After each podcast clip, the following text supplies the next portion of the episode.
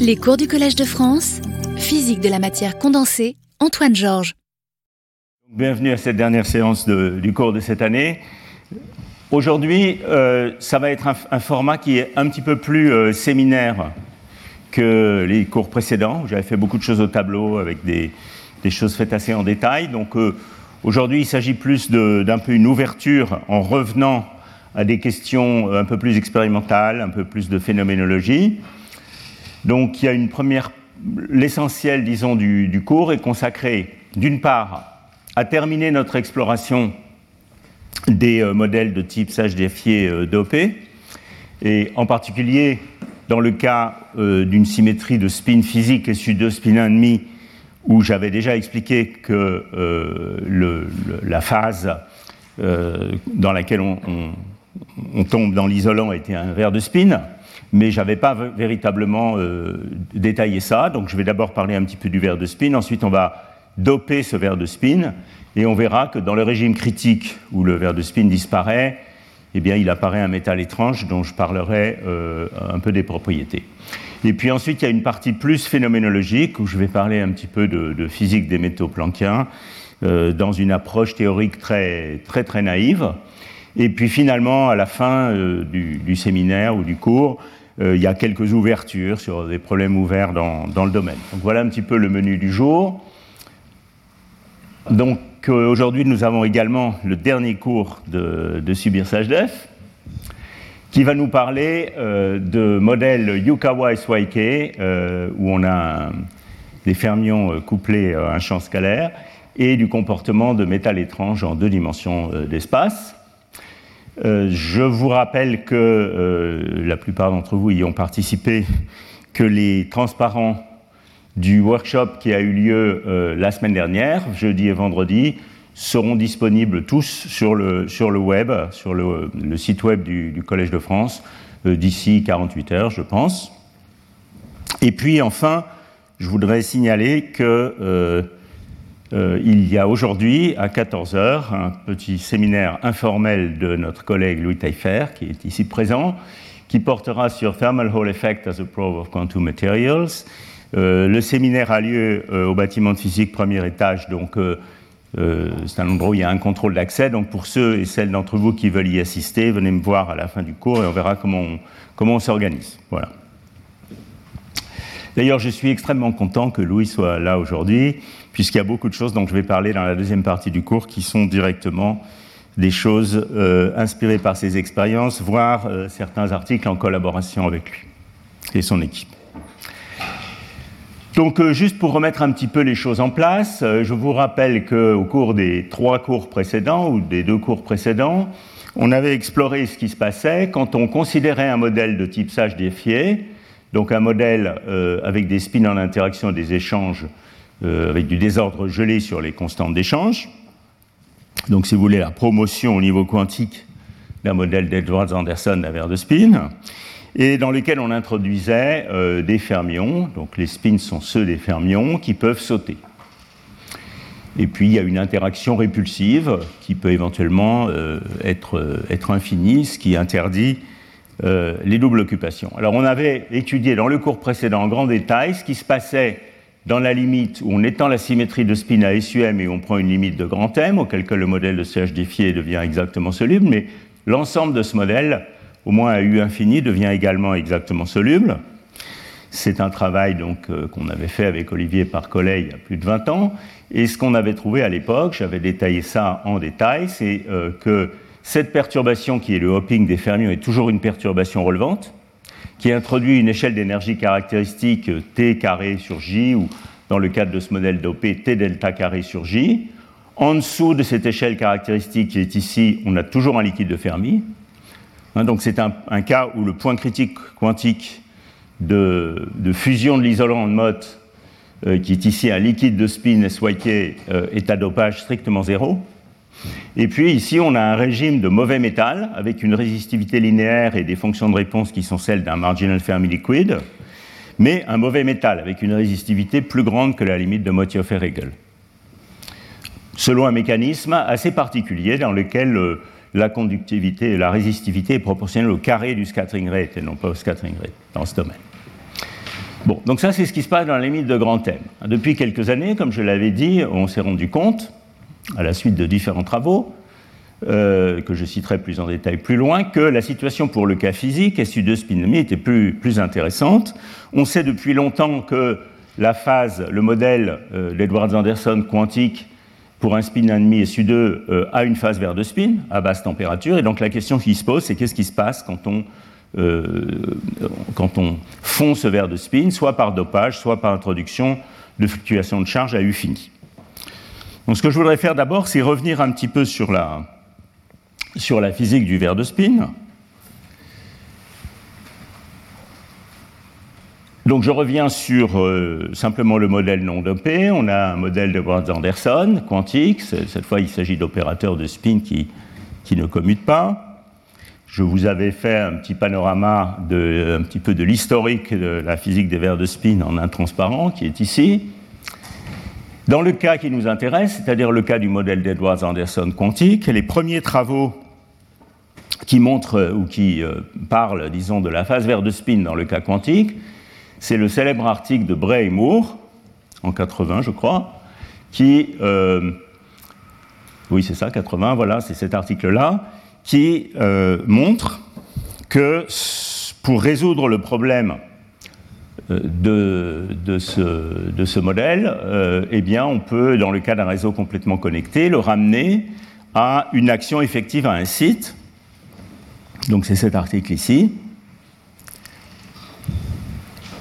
Et cette action effective à un site, qui est, je dirais, euh, qui rentre dans le cadre général des équations de Extended Dynamical Mean Field Theory, si on veut, c'est une action dans laquelle on a des spins qui interagissent entre eux avec une interaction à longue portée dans le temps, Q de taux moins taux prime, enfin retardée tout au moins, elle est à longue portée dans certaines phases, et une relation d'autocohérence qui me dit qu'en gros, le noyau d'interaction ici qui relie ces deux spins est lui-même égal à la fonction de corrélation spin-spin. Donc c'est typique de ces équations, disons, de type euh, DMFT ou extended DMFT, où on a une action effective locale avec des fonctions de corrélation, des, fonctions retardées qui définissent l'interaction dans cette action effective locale, qui sont reliées de manière autocohérente euh, aux fonctions de corrélation calculées avec cette même action.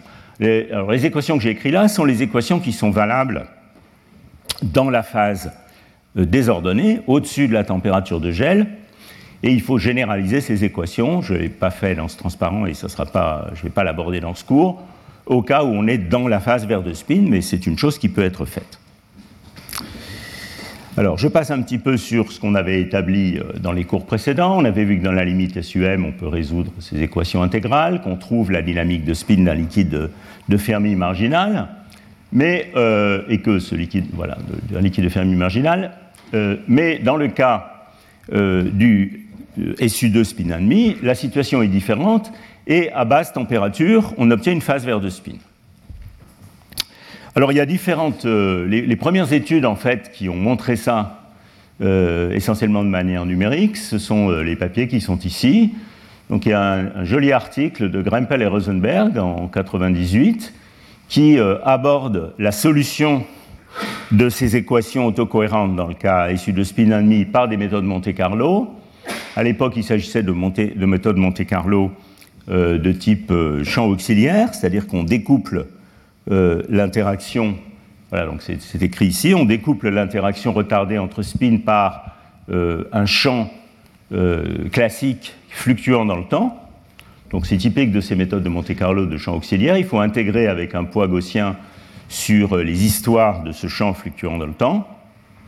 Et donc on a à résoudre essentiellement le problème d'un spin dans un champ fluctuant dans le temps, ce qui est un problème euh, non trivial qu'il faut résoudre numériquement. Euh, on utilise, disons à l'époque, Grempel et Rosenberg utilisaient une méthode où on discrétisait dans le temps. Il y avait une discrétisation de Trotter de l'espace des temps et l'échantillonnage Monte-Carlo était fait dans l'espace des fréquences. Donc euh, maintenant, on a des meilleurs algorithmes. Vous en avez entendu parler lors du workshop dans l'exposé d'Olivier Parcollet. Euh, mais euh, à l'époque, euh, Grempel et Rosenberg avaient obtenu une très belle solution de ces équations. Donc ici, c'est Q de taux, qui est aussi Q local de taux, hein, la fonction de corrélation spin-spin.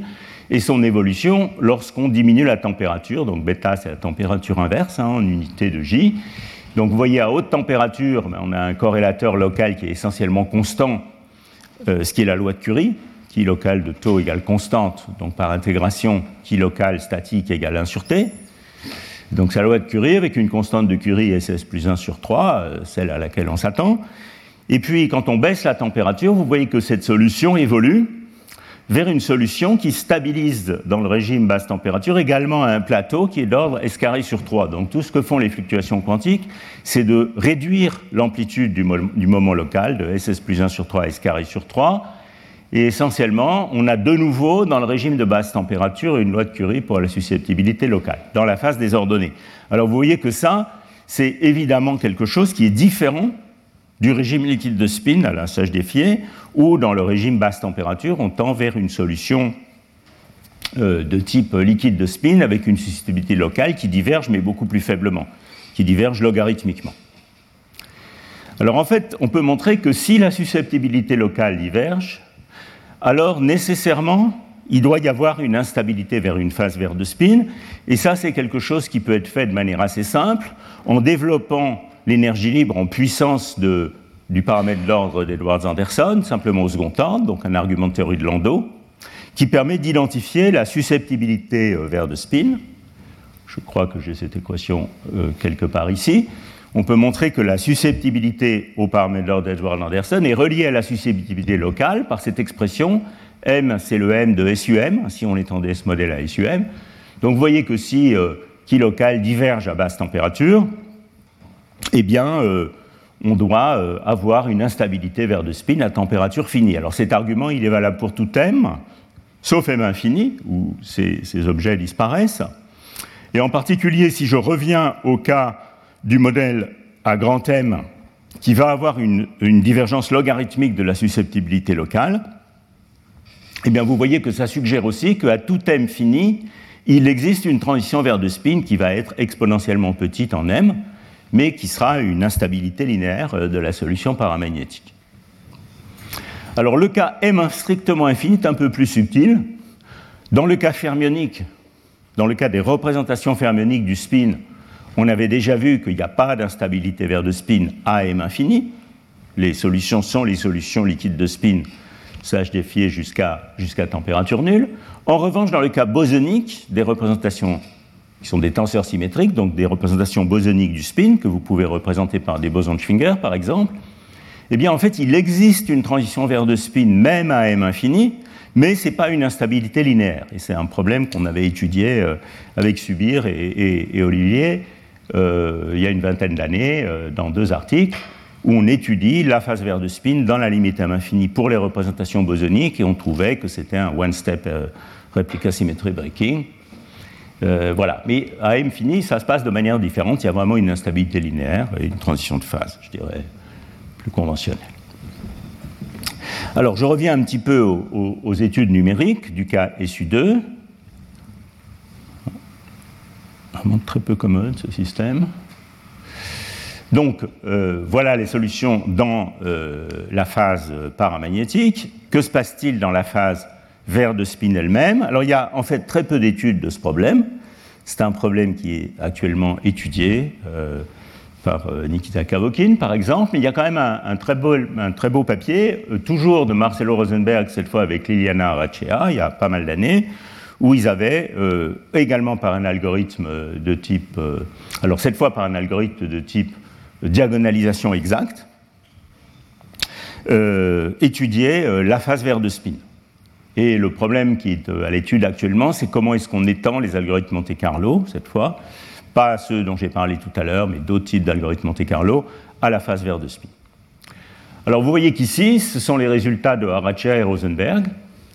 Et euh, ce qu'on voit, c'est que, en plus de ce continuum d'excitation de spin, donc c'est qui seconde locale de oméga, en plus de ce continuum d'excitation de spin euh, qui existe dans la phase haute température. À basse température, il se développe ce pic ici, alors qui évidemment a une largeur finie, puisqu'on est pour un échantillon de taille finie cette fois.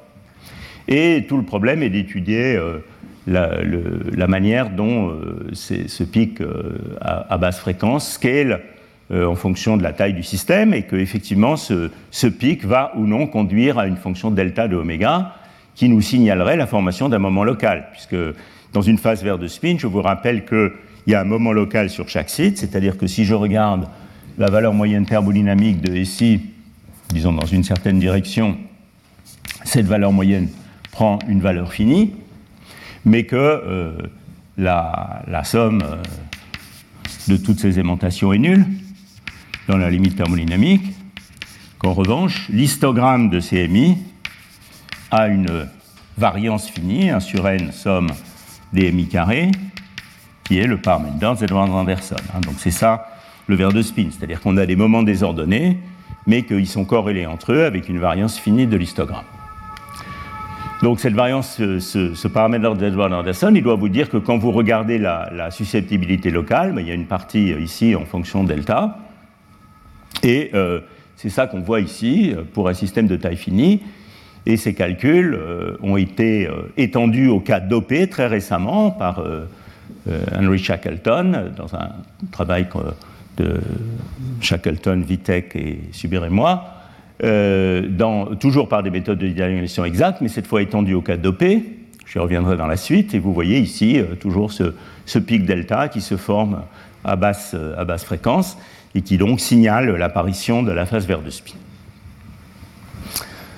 Voilà, donc ceci c'était pour vous convaincre qu'il existe bien euh, une phase verte de spin dans le modèle SU2. On sait ça donc depuis les travaux de Graham Rosenberg, euh, Arachea euh, et Rosenberg, et puis nos travaux en grand thème avec Subir, et puis depuis Bray Moore. Et maintenant la question c'est qu'est-ce qui se passe quand on introduit des porteurs de charge et qu'on dope cet isolant, qu'on dope ce, ce verre de spin? Alors ça, ce sont des travaux euh, beaucoup plus récents. Euh, quand on s'est rendu compte, un certain nombre de travaux se sont rendus compte que, euh, eh bien, il y avait un point critique qu'on pouvait entraîner la fusion de ce verre de spin en introduisant des porteurs de charge, ou bien en introduisant des fluctuations, des fluctuations de charge par U fini. Donc ça, c'est une chose qu'on peut faire de deux manières. Ici, c'est un travail où on regarde le modèle au demi-remplissage, mais maintenant à U fini. Euh, quand U est très grand, euh, donc ça c'est T sur U, hein, donc U très grand c'est ici. Quand U est très grand, on a un isolant de Mott, et puis euh, cet isolant de Mott à basse température devient un verre de spin, comme je viens de l'expliquer. Et puis quand on relâche la contrainte de U fini, de U très grand, eh bien on, augmente la largeur de bande. Si vous voulez, on a une transition de Mott entre un verre de spin et un liquide de Fermi, avec un régime critique quantique ici qui on peut se le demander, euh, conduit à un métal étrange. Donc ça, c'est ce qui se passe par fluctuation de charge, mais on peut étudier le même problème, et c'est probablement plus intéressant par dopage. Et voilà un certain nombre de travaux qui ont fait ça récemment. Donc de nouveau, euh, dans le cas, alors cette fois U grand, dans le, donc on, partirait d'ici si vous voulez, dans le cas dopage nul, on a euh, un régime de verre de spin à basse température. On a ici euh, un régime paramagnétique sur lequel je reviendrai dans la suite, qui a des propriétés euh, un peu particulières. Et puis, en introduisant des porteurs de charge, on fait fondre ce verre de spin. On a tout de suite, dès qu'on perd la phase verre de spin, on a un liquide de Fermi à basse température, mais il y a un crossover ici avec un régime critique. Et dans ce régime critique, on va étudier s'il il apparaît un métal étrange et de quel type de métal étrange il s'agit. C'est à ça que, sont consacrés les, quelques slides suivants. Alors comment est-ce qu'on résout ce genre de problème? Il faut étendre ce, cette méthode d'action effective à un site autocohérente euh, au cas dopé. Alors ça, on sait très bien faire. C'est essentiellement les équations de la théorie du champ moyen dynamique.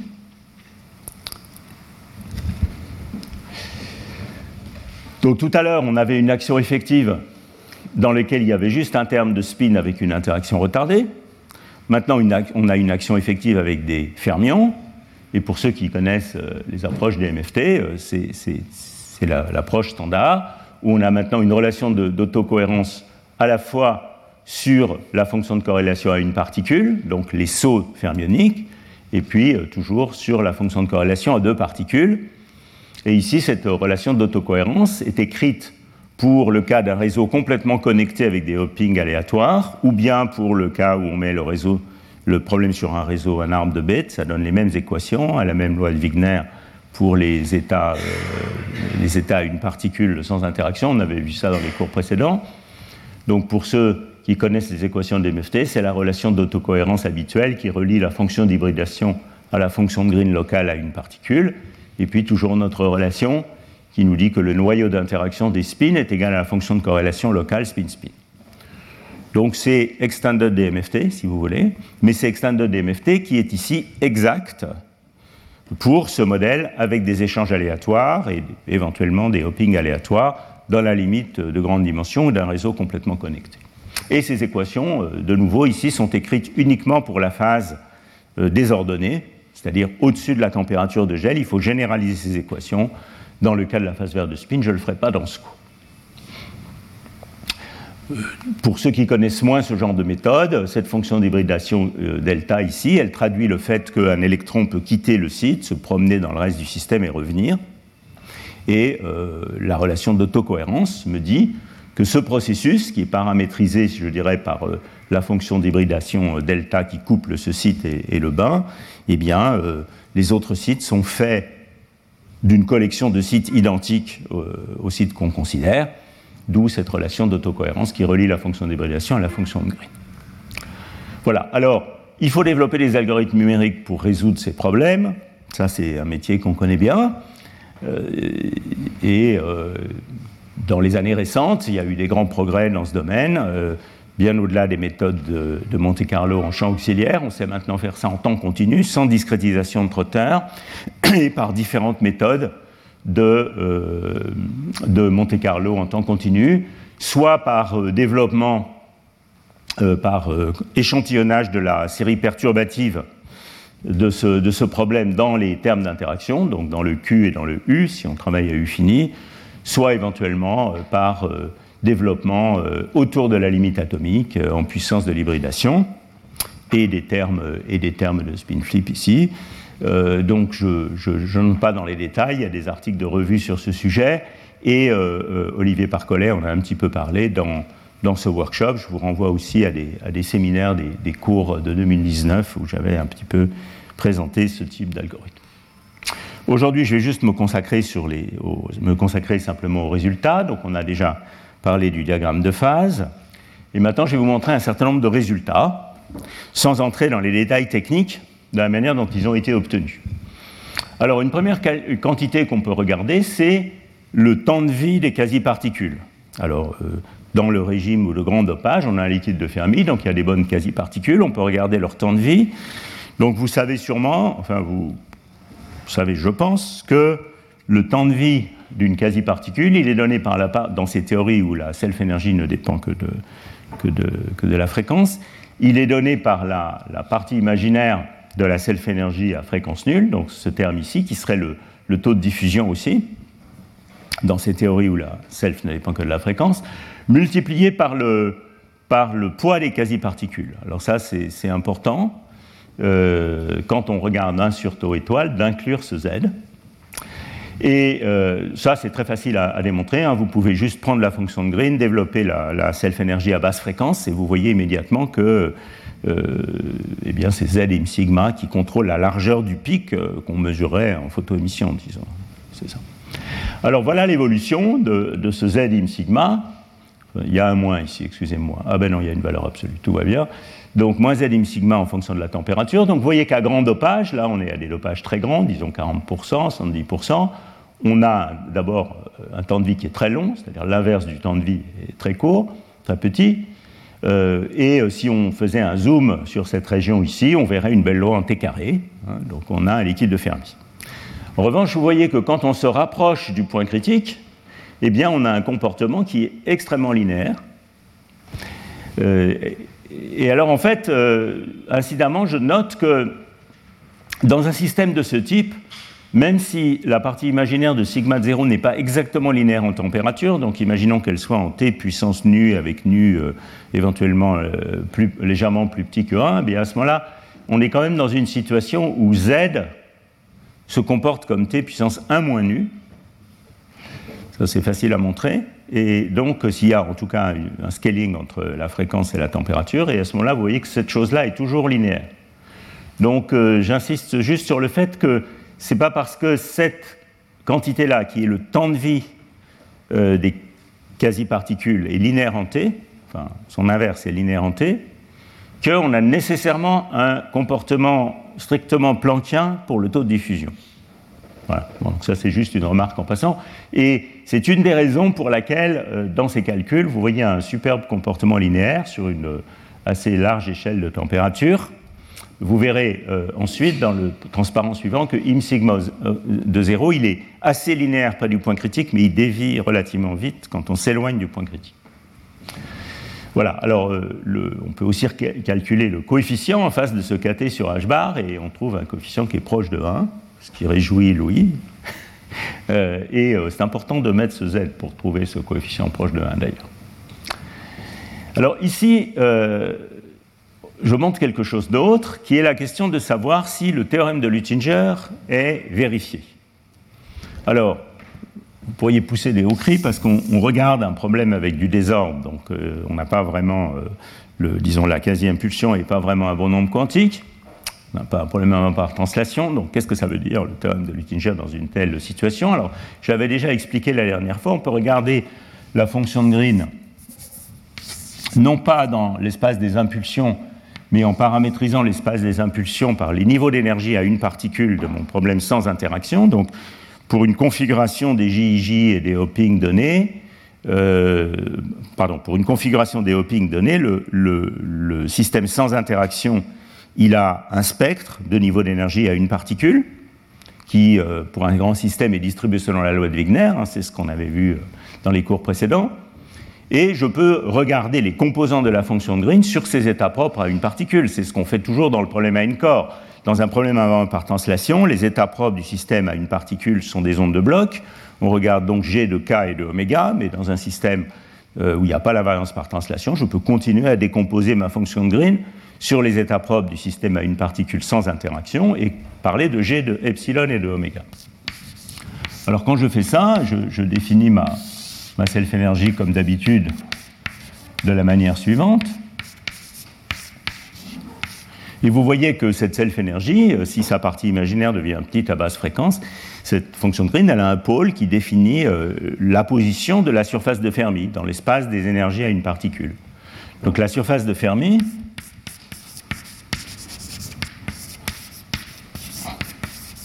On avait vu d'ailleurs que cette quantité est auto-moyennante, hein, que sigma de oméga est auto-moyennant.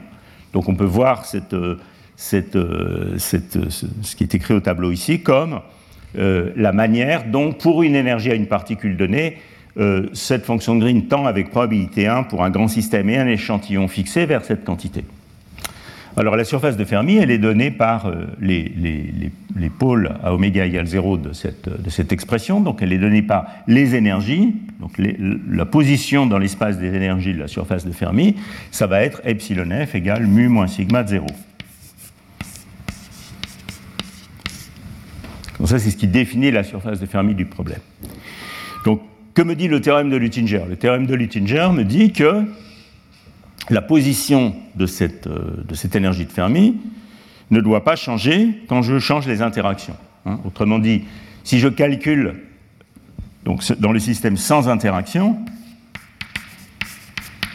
j'ai une énergie de Fermi euh, sans interaction qui est tout simplement le potentiel chimique du système sans interaction à densité donnée. Donc ça, on peut le calculer euh, explicitement. On a une loi de Wigner des états qui est ma densité d'état à une particule je remplis jusqu'à un certain endroit, voilà, et ça, ça me définit epsilon f0, que j'appelle mu0 de n, pour une certaine densité.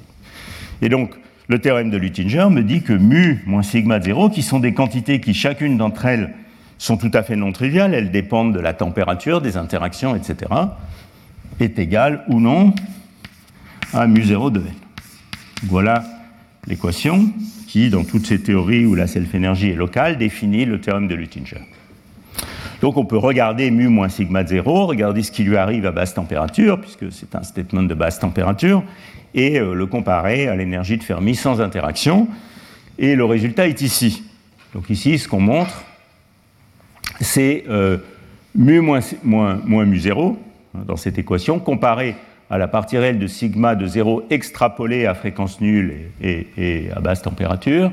Euh, non, extrapolée à fréquence nulle ici pour différentes températures. Il faut regarder les plus basses, donc bêta égale 60, c'est la température inverse ici. Donc vous voyez que ce euh, théorème de Luttinger est manifestement parfaitement satisfait dans toute la phase liquide de Fermi. Donc juste au point critique de fusion du verre de spin, qui est par ici, eh bien, le théorème de Luttinger est satisfait. Donc j'ai un, liquide de Fermi qui a un temps de vie à l'inverse d'un temps de vie en t carré, et puis euh, qui satisfait le théorème de Luttinger.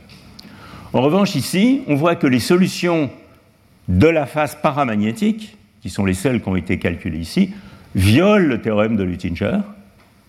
Et ces solutions ne sont pas du tout un liquide de Fermi, ce sont des solutions qui, alors je vais essayer de vous les montrer, si j'arrive à revenir en arrière, non, c'est pas là. Voilà, euh, ce sont des solutions, non, c'est pas ça que je voulais vous montrer. Euh, non, ben, je ne vais pas sur ce transparent. Ce sont des solutions pour lesquelles euh, la, susceptibilité locale n'est pas euh, comme celle d'un liquide de Fermi, mais qui correspond à l'apparition d'un moment local. Donc c'est des solutions qui ressemblent, si vous voulez, un peu aux solutions de Grempel et Rosenberg dans la phase des ordonnées, ce qui est assez naturel. Le régime de crossover au-dessus de mon point critique, donc j'ai mon verre de spin qui disparaît dans un régime critique. La solution qui est ici, elle ressemble à ce qui se passait ici dans les simulations de Grempel et Rosenberg. Il y a un moment local. Et ce qui est intéressant, c'est qu'on voit que dans cette phase, alors là, on n'est plus à température nulle, hein, mais si, je continue cette phase vers les basses températures où je commence à pouvoir tester le théorème de Luttinger, on voit que ce théorème de Luttinger est violé. Alors là, la question intéressante, évidemment, qui est encore une question ouverte, c'est que se passe-t-il dans la phase vert de spin?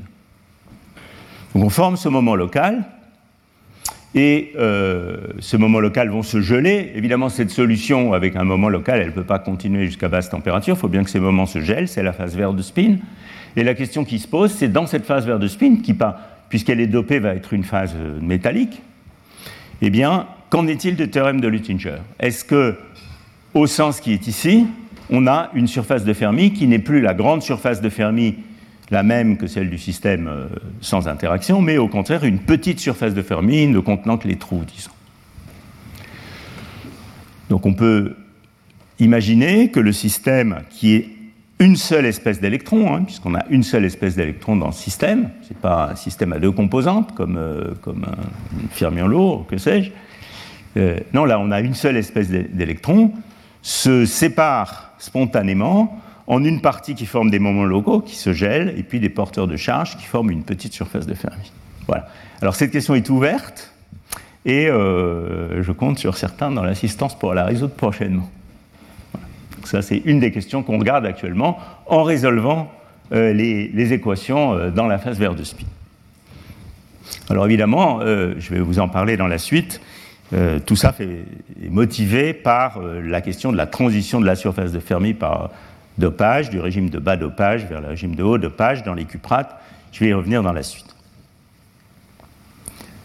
Donc voilà euh, un premier aspect des résultats numériques.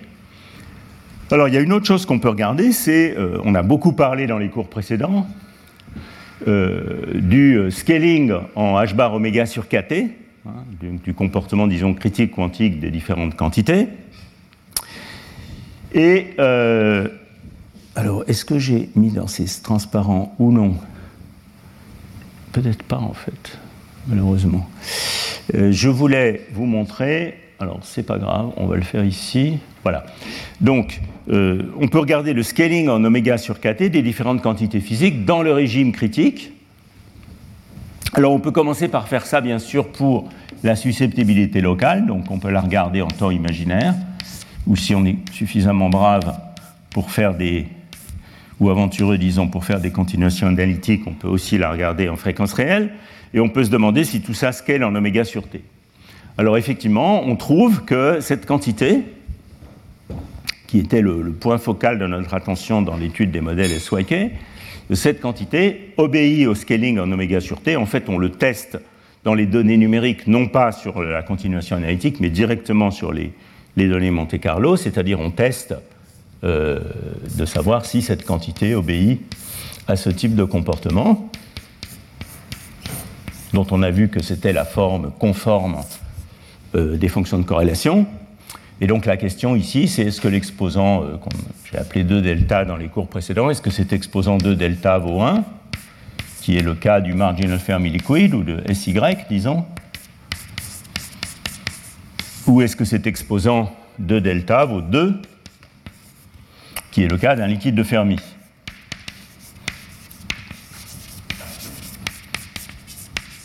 Traduit en fréquence réelle, je vous rappelle que 2 delta égale 1, ça veut dire que qui seconde de oméga est constant à température nulle, ou si vous voulez, oméga sur t pour oméga plus petit que t, donc t est la seule échelle d'énergie, c'est le comportement du marginal Fermi liquide réalisé par le modèle SY, et si 2 delta vaut 2, qui seconde d'oméga est au contraire oméga sur gamma, ce qui est typique d'un liquide de Fermi, euh, avec une échelle d'énergie qui reste finie à basse température.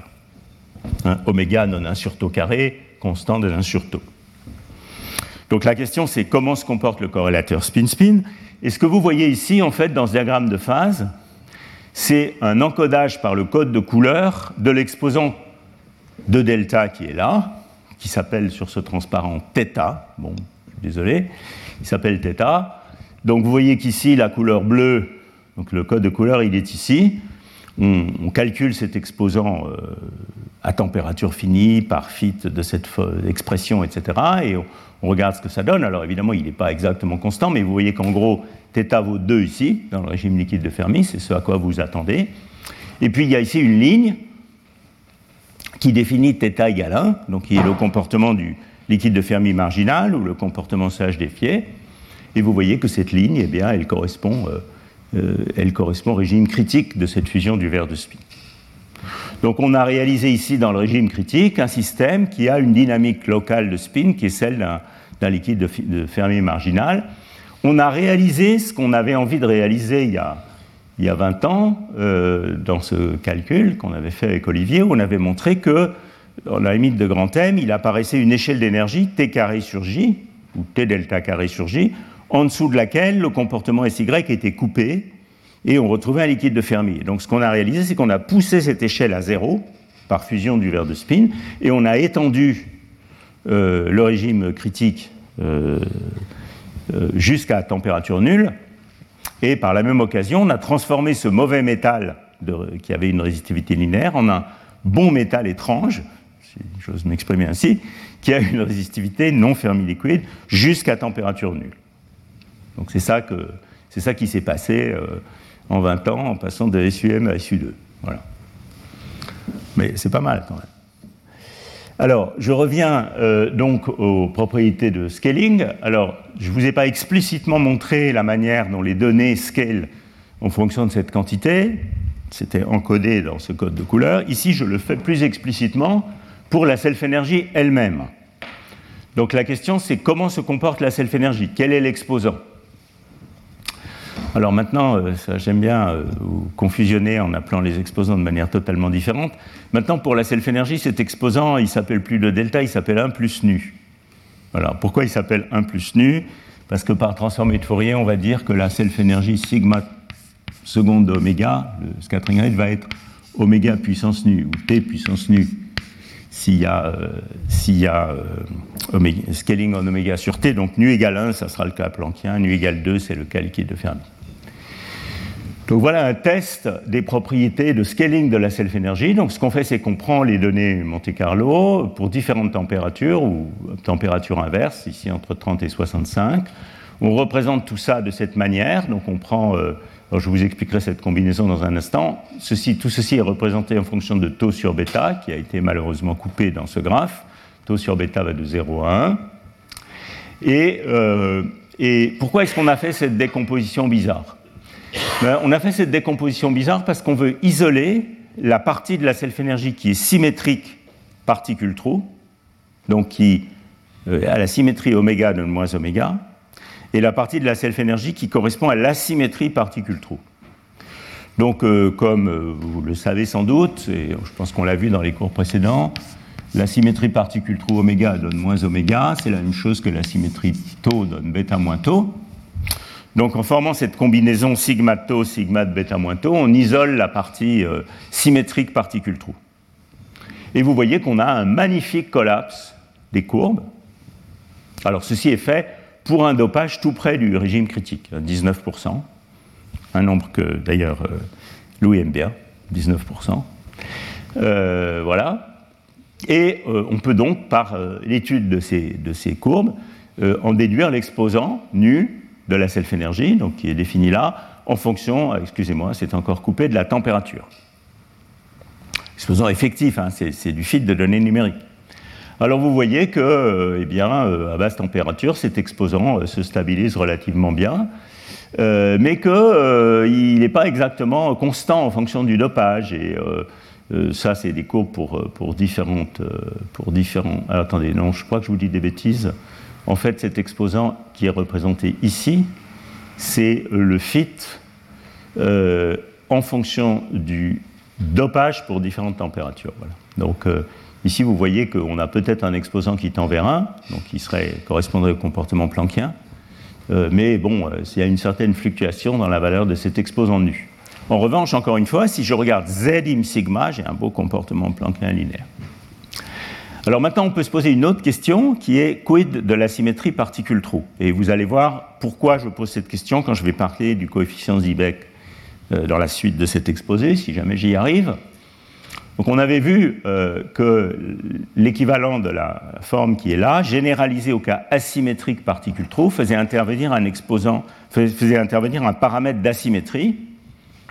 Et donc la, la, variance conforme fixe, dans le cas où le problème est invariant conforme, fixe complètement la fonction d'échelle en oméga sur t euh, avec deux quantités qui sont cet, exposant critique nu ou de delta et la symétrie spectrale alpha, ou θ dans les cours précédents sur le modèle SY. Voilà, donc on veut aussi déterminer cette asymétrie spectrale. Autrement dit, on se demande si, pour résumer, la self-énergie sigma, double, euh, le, scattering rate sigma, euh, partie imaginaire de sigma de oméga, se comporte comme t puissance nu fois une fonction d'échelle d'oméga sur t. Donc ça, c'est ce qui est testé par le premier graphe. Et euh, on se demande si cette fonction d'échelle possède intrinsèquement une asymétrie particule-trou. Et ça, ce qui, est, ce qui est montré ici sur le deuxième graphe, vous voyez que euh, si le système est invariant conforme, l'asymétrie particule-trou euh, correspond à une simple exponentielle en préfacteur de ce 1 sur sinus puissance 1 plus nu. Et donc la représentation naturelle de ça, c'est de regarder la partie particule-trou asymétrique de la self-énergie. Donc c'est que on fait sigma de tau sur sigma de bêta moins tau pour isoler la partie exponentielle, et puis on prend le log parce que c'est une exponentielle. Et vous voyez que de nouveau, les données collapsent magnifiquement, enfin assez bien, je dirais. Et on peut donc en déduire le paramètre d'asymétrie spectrale, donc qui est directement lié au paramètre θ d'asymétrie spectrale dont on a parlé dans les cours précédents, à la fois dans mes cours et ceux de subir. C'est le champ électrique du trou noir, hein, pour vous réveiller un peu. Euh, et euh, vous voyez que cette asymétrie spectrale alpha, elle a une certaine évolution en fonction de la température pour euh, les différents dopages proches du dopage critique. Et ben, je vous laisse décider si vous pensez que cette courbe tend vers zéro ou pas à, basse, à basse température. Nous, on n'a pas vraiment décidé. Mais en tout cas, pour des températures qui sont déjà très petites devant le hopping, hein, vous voyez ici, on est l'ordre de quelques fois 10-2, quelques centièmes du hopping, il est clair que la fonction d'échelle a une, asymétrie spectrale intrinsèque. Alors, j'insiste sur le fait que cette notion d'asymétrie intrinsèque, parce que le fait qu'un système dopé ait une asymétrie particule-trou, euh, c'est pas très surprenant, c'est tout à fait normal. C'est ça depuis très longtemps. Mais il est beaucoup moins évident en revanche que le scattering rate lui-même puisse garder une asymétrie particule-trou dans le régime d'échelle où oméga est petit et t est petit, oméga et t étant petit devant tout cutoff de haute énergie. Ce n'est pas du tout ce qui se passe dans un liquide de Fermi. Dans un liquide de Fermi, même s'il y a une asymétrie particule-trou à plus haute énergie, sigma la partie imaginaire de sigma, c'est quelque chose qui va être donné avec un moins de vent par une certaine constante fois oméga 2 plus pi t carré. Et donc vous voyez qu'elle est parfaitement symétrique entre particules et trous. Et les termes éventuels de correction, qui, j'en parlerai tout à l'heure, vont être en oméga cube ou en oméga t carré, sont des termes qui ne scalent pas en oméga sur t. C'est-à-dire que si ici j'extrais la partie t carré, j'ai t carré fois une fonction d'échelle de oméga sur t, qui pour un liquide de Fermi est tout simplement euh, pi2 plus x2, cette fonction est intrinsèquement symétrique. Et puis le reste, c'est des corrections aux lois d'échelle. Ici, ce n'est pas ça dont je parle. Ici, je parle d'un système dans lequel on se demande si le comportement d'échelle lui-même, la fonction universelle de scaling, est intrinsèquement symétrique ou non. Et il semblerait qu'il y ait des évidences peut-être pas strictement dans le régime d'échelle quand on va vers la température nulle, mais au moins sur une large gamme de températures, ce qui peut-être nous suffit pour la phénoménologie, que cette fonction soit effectivement intrinsèquement particule-trou symétrique. Donc c'est ce qu'on a appelé euh, un skewed Planckian metal ou un skewed non-Fermi liquid à cause de cette particule, symétrie particule-trou. Alors vous pourriez, cette asymétrie particule-trou, pardon, vous pourriez me demander pourquoi est-ce qu'on s'intéresse à tout ça. Et en fait, euh, vous, allez avoir la réponse dans la suite de, ce séminaire, où je vais vous montrer que cette asymétrie particule-trou, elle a des conséquences importantes pour le transport thermoélectrique ou la mesure du Zibek de ce système. Alors, qu'est-ce que je vous montre dans le transparent d'après? Euh, ce que je vous montre dans le transparent d'après, c'est qu'il y a, on peut aussi, bien qu'on n'ait pas résolu euh, les équations encore dans la phase vert de spin, on peut néanmoins euh, se convaincre que suivre, identifier la frontière, donc cette frontière critique, en calculant la susceptibilité spin-glass. Et comme je vous ai montré tout à l'heure, enfin je ne vous l'ai pas montré, mais je vous l'ai dit qu'elle était directement reliée à la susceptibilité locale, il suffit de calculer la susceptibilité locale, qui est ce qu'on fait dans notre algorithme de toute façon, de calculer cette quantité, et puis quand cette quantité extrapole à zéro, eh bien, euh, ça définit la phase verte de spin. Donc vous voyez qu'ici, qu'à grand dopage, donc ça c'est le dopage, à grand dopage, cette chose n'extrapole jamais à zéro, et donc euh, il n'y a pas de phase verte de spin. En revanche, à petit dopage, nos solutions qui sont des solutions de type moment local, celles qui violent le théorème de Luttinger, eh bien, elles intersectent zéro ici. Donc, euh, toutes ces solutions, tous ces dopages correspondent à des situations où on a une phase vers de spin, et puis euh, la valeur où ça croise zéro ici nous permet de localiser la transition, la température de transition, et donc de tracer cette frontière. Et maintenant, ce qu'on voudrait faire, c'est rentrer dans cette phase. Voilà, donc ça, c'est la phase vers de spin par dopage, c'est qu'elle devient. Euh, on peut aussi faire cette étude, d'ailleurs, dans, dans une autre approche numérique, où cette fois, on fait des diagonalisations exactes de systèmes de taille finie. Donc ça, c'est les équations extended DMFT euh, pour le système de taille infinie. Mais on peut faire le même type euh, d'étude euh, avec, pour un échantillon donné à, taille finie par diagonalisation exacte. Donc ça, c'est le travail de Henry Shackleton et Alex Vitek. Et on suit l'évolution de la phase vert de spin. Donc c'est le fameux pic delta dont je parlais tout à l'heure. Vous voyez qu'à un moment, il disparaît à un certain dopage. Ce dopage critique n'est pas le même que pour ça, que pour ce graphe-là, parce que ces études-là sont faites à U infini pour le modèle TJ, ces études-là sont faites à U fini, donc ce n'est pas exactement les mêmes paramètres. Mais enfin, on peut aussi suivre cette, phase vers de spin. Euh, euh, dans ce, ce cas-là, on a aussi calculé le coefficient gamma de la chaleur spécifique et on a montré qu'il avait un maximum près de la transition. Voilà, donc euh, ceci clôt à peu près je suis assez en retard. Ceci clôt à peu près euh, ce que je voulais vous dire sur l'état actuel des études numériques de ce modèle euh, SU2 euh, dopé. Et comme je l'ai déjà mentionné tout à l'heure, il y a une étude en cours, mais peut-être plusieurs, sur ce qui arrive dans la phase vert de spin, en particulier comment le système se partitionne en comment le système se partitionne entre moments locaux et porteurs de charge, et une éventuelle transition du volume de la surface de Fermi. Alors, est-ce que vous avez des questions sur ça? Parce que maintenant, je vais passer plutôt à des côtés expérimentaux et phénoménologiques. Nikita? De phase, qu'est-ce que ça veut dire le θ plus petit que 1 Alors, le θ plus petit que 1, ça veut dire que les solutions qui locales de taux décroissent plus lentement que 1 sur, 1 sur taux. Et on avait vu tout à l'heure que si je regarde qui local de taux, donc ça c'est taux sur bêta, disons. Hein. donc 1, ça va être un comportement, euh, quelque chose comme ça, d'accord? Et puis on avait vu tout à l'heure que si je suis à dopage nul au-dessus de la température de gel, c'est les solutions de Grempel-Rosenberg, on a des solutions qui, au contraire, ont un plateau, comme ça. Donc ils vont vers une constante. C'est ça la formation du moment local. D'accord? Donc entre les deux, comme c'est du numérique, d'accord, ce que, ce que tu vas trouver, c'est des, des, comportements de ce type. Et si tu les fites dans, cette, dans ce régime qui correspond au longtemps, tu vas trouver un θ plus petit que 1, qui évolue lentement vers 0. Donc l'interprétation physique, c'est une phase avec des moments locaux qui vont se geler. Est-ce qu'il y a d'autres questions? Bon. Donc, je vais maintenant élargir un peu l'horizon et essayer de discuter euh, est-ce que tout ce que j'ai raconté jusqu'ici pourrait avoir une relation au moins qualitative avec la phénoménologie des cuprates? Alors évidemment c'est un terrain un peu aventureux, mais enfin je vais quand même essayer quelques arguments.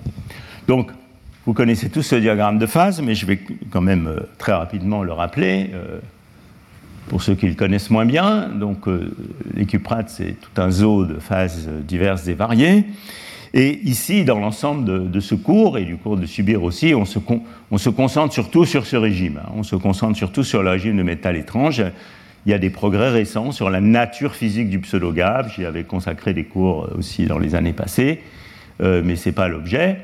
Euh, ici, on a le pseudogab qui disparaît, et puis on a un régime de métal étrange qui, qui, qui dont on a envie quand même de dire qu'il est associé à cette disparition, enfin qui correspond en gros à ce régime. Et donc on se focalise sur ça.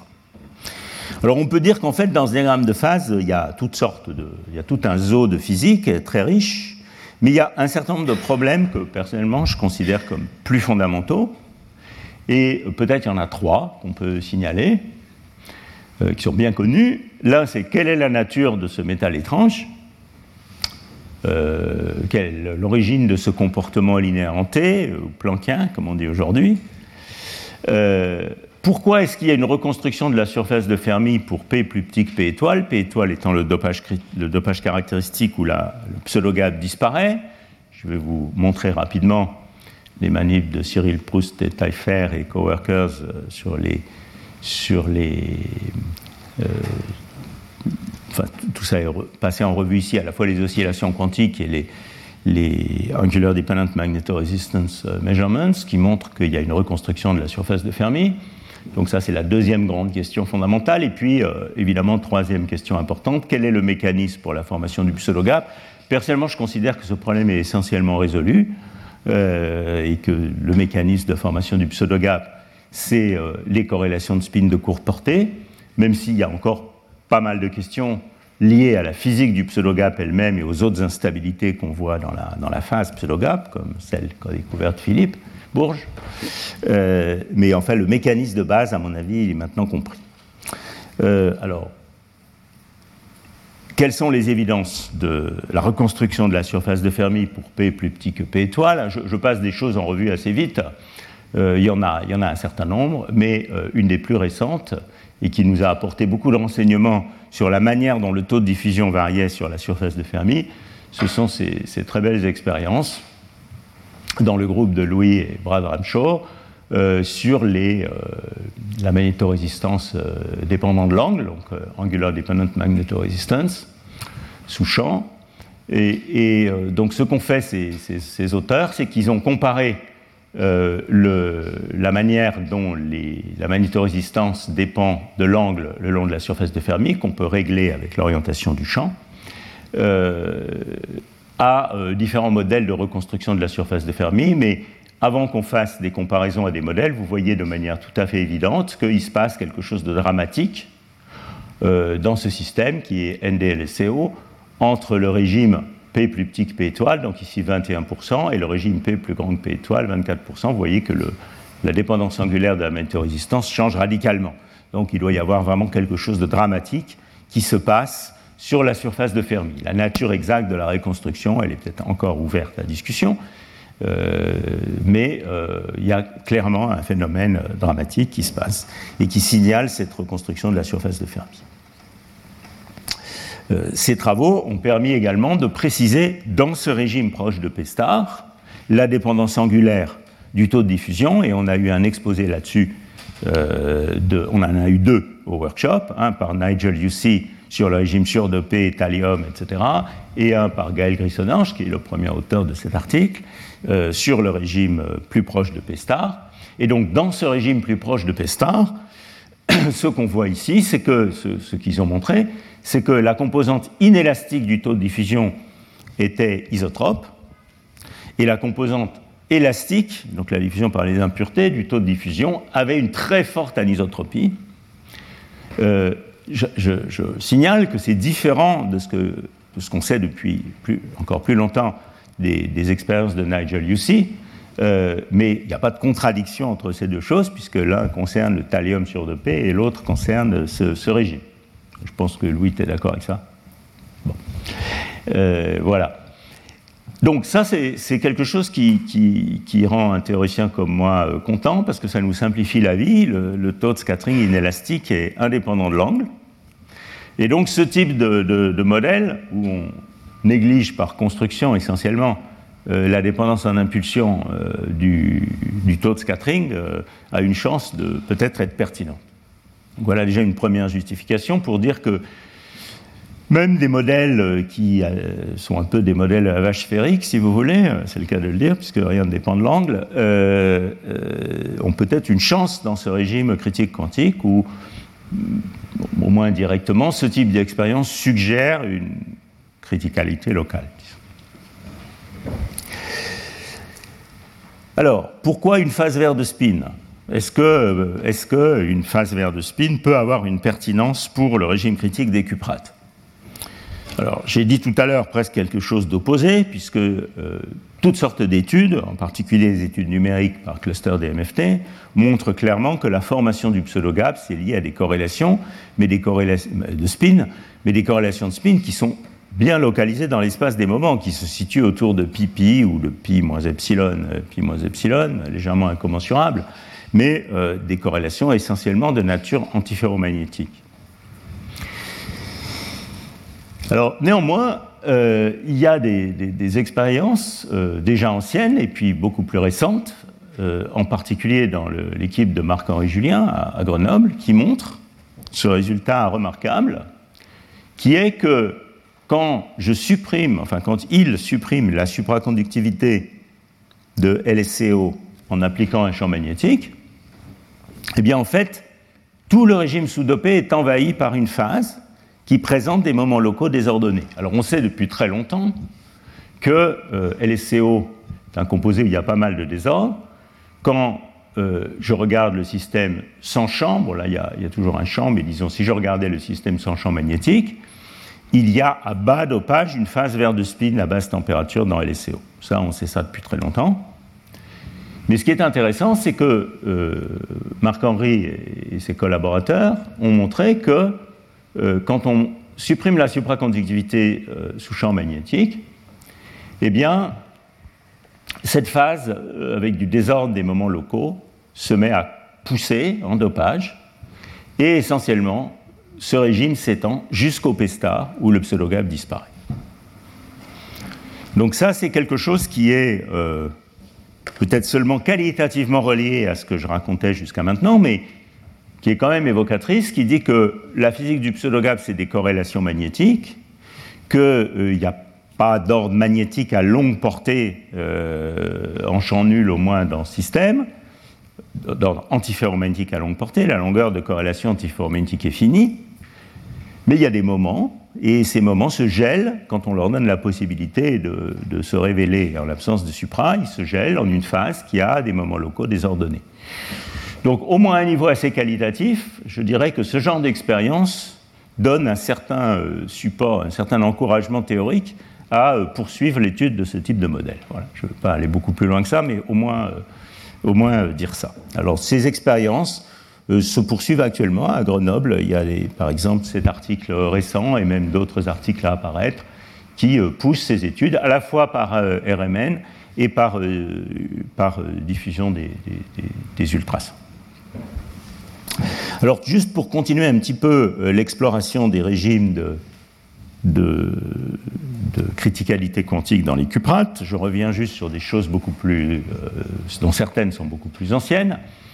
Euh, qu'est-ce qu'on sait du voisinage de Pestar?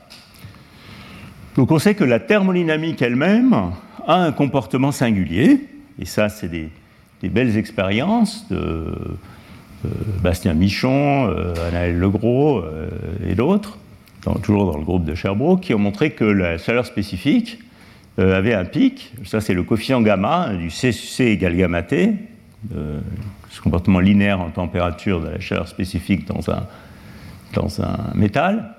Donc vous voyez, quand on vient des grands dopages, alors évidemment c'est plusieurs matériaux là, hein, parce que le grand dopage c'est le thallium, euh, ici c'est d'autres matériaux, eh bien, euh, il y a une augmentation de ce coefficient de, chaleur spécifique.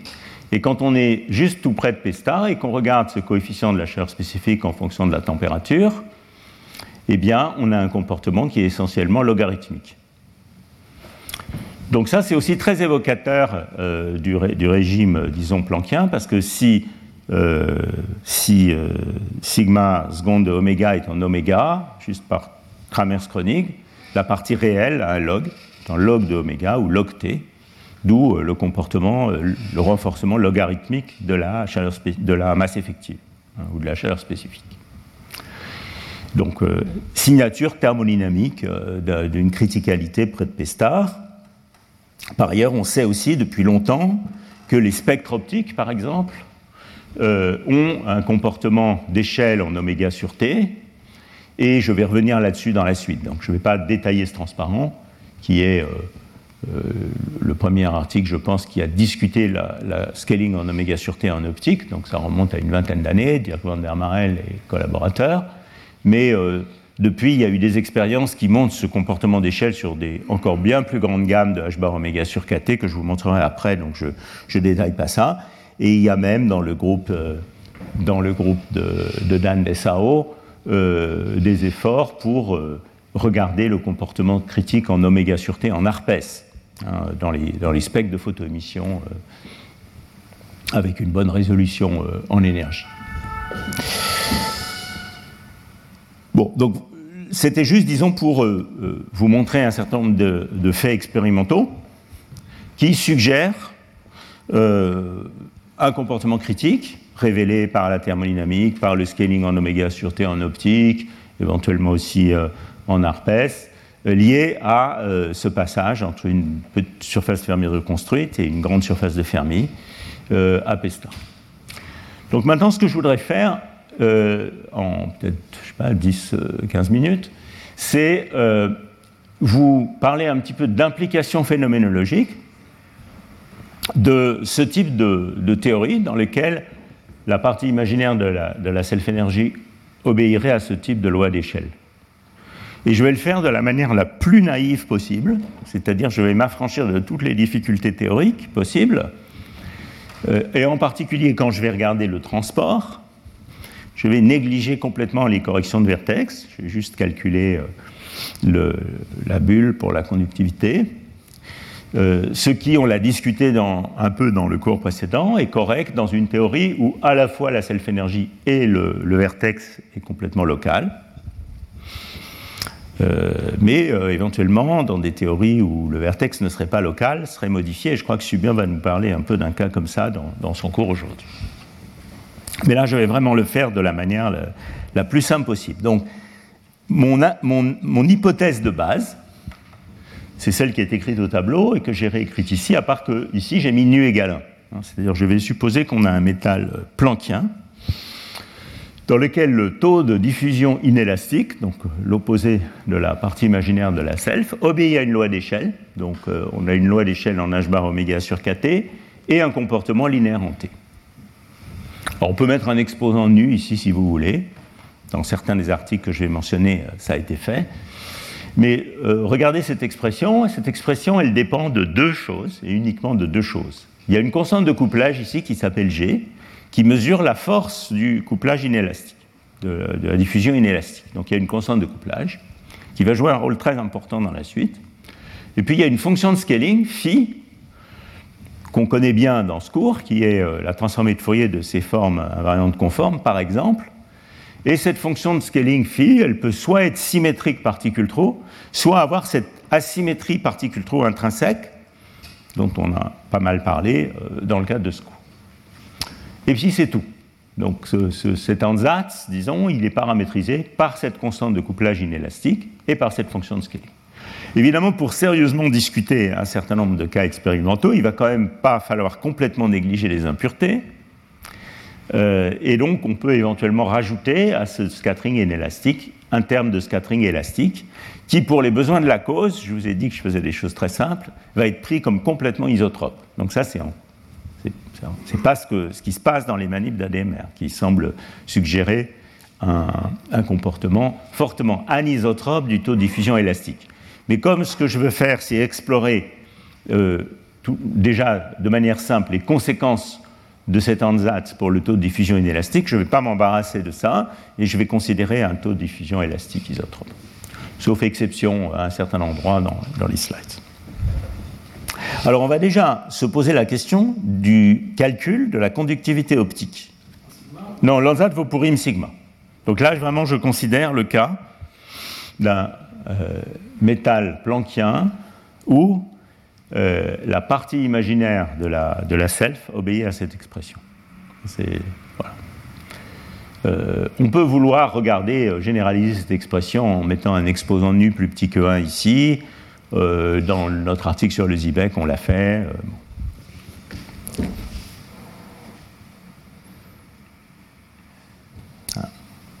Donc, je vais commencer par considérer la, conductivité optique, calculée de la manière la plus simple possible dans le cadre de cet ansatz. Euh, donc, ça, c'est un, article récent qu'on a mis sur le web il n'y a pas longtemps, en collaboration avec le groupe de Dirk van der Marel euh, à Genève, et également le groupe de Sherbrooke. Euh, mais évidemment, il semble qu'il y ait actuellement un regain d'intérêt pour la criticalité quantique dans les spectres optiques des cuprates. Juste avant qu'on mette cet article sur le web, et indépendamment, dans les quelques jours précédents, il y a eu deux articles sur ce sujet qui ont été mis sur le web, un par le groupe de Neven Barizic à Vienne, et puis euh, un par le, groupe de Van Neumann euh, aux Pays-Bas. Euh, tous ces articles. alors cet article, il est surtout consacré, si mes souvenirs sont bons, au régime pseudo-gap, donc il est peut-être moins en relation avec ce qu'on a fait là. Cet article-là, il est plus directement en liaison avec celui-là. les interprétations ne sont pas exactement les mêmes. Et il y a évidemment des précurseurs, en particulier un très bel article de, Mike Norman et André Tchoubukov, il y a une quinzaine d'années, euh, qui euh, a un certain recouvrement avec les conclusions qu'on souligne ici. Alors comment est-ce qu'on calcule la conductivité optique Donc je vous ai dit qu'on allait négliger les corrections de vertex, et donc la conductivité optique, elle se calcule extrêmement facilement, c'est quelque chose qui résulte simplement de la formule de Kubo. Hein. on calcule le corrélateur courant-courant. J'en avais déjà un peu parlé la dernière fois. La conductivité optique, c'est en gros 1 sur oméga fois un corrélateur courant-courant. Corrélateur courant-courant, c'est d'abord une bulle avec ici les fonctions de Green complètes. Et puis ici, il y a des facteurs de vertex qui sont les vitesses. Donc il y a deux vitesses. Et puis il y aurait des corrections de vertex. Et comme on va se placer dans le cadre d'une théorie où le vertex est local, on va négliger ces corrections de vertex. Ce qui est cohérent dans une approche euh, euh, grande dimension des MFT, ça devient exact. Voilà, alors euh, cette expression, elle résulte directement de la formule de Kubo, si on fait ça. Ça, c'est le complexe conjugué de la, self-énergie complexe. Ici, c'est la self-énergie avec sa partie réelle et sa partie imaginaire. Et puis on a fait une petite simplification dans cette expression. Qu'est-ce que c'est que la fonction grand phi? Alors la fonction grand phi est à ne pas confondre avec la fonction petit phi d'échelle ici, ce n'est pas la même fonction. La fonction grand phi, c'est tout simplement la, la fonction de transport. Alors je vais l'écrire ici parce que je vais m'en servir dans la suite. Vous voyez que quand je calcule la conductivité, il y a deux vitesses ici, il faut sommer sur les impulsions. D'accord? Donc il y a une fonction de transport qui apparaît, qui est juste une caractéristique de la structure de bande, qui est simplement une densité d'état, si vous voulez, pondérée par les carrés des vitesses. Voilà, donc c'est une fonction de transport, caractéristique purement de la structure de bande du système.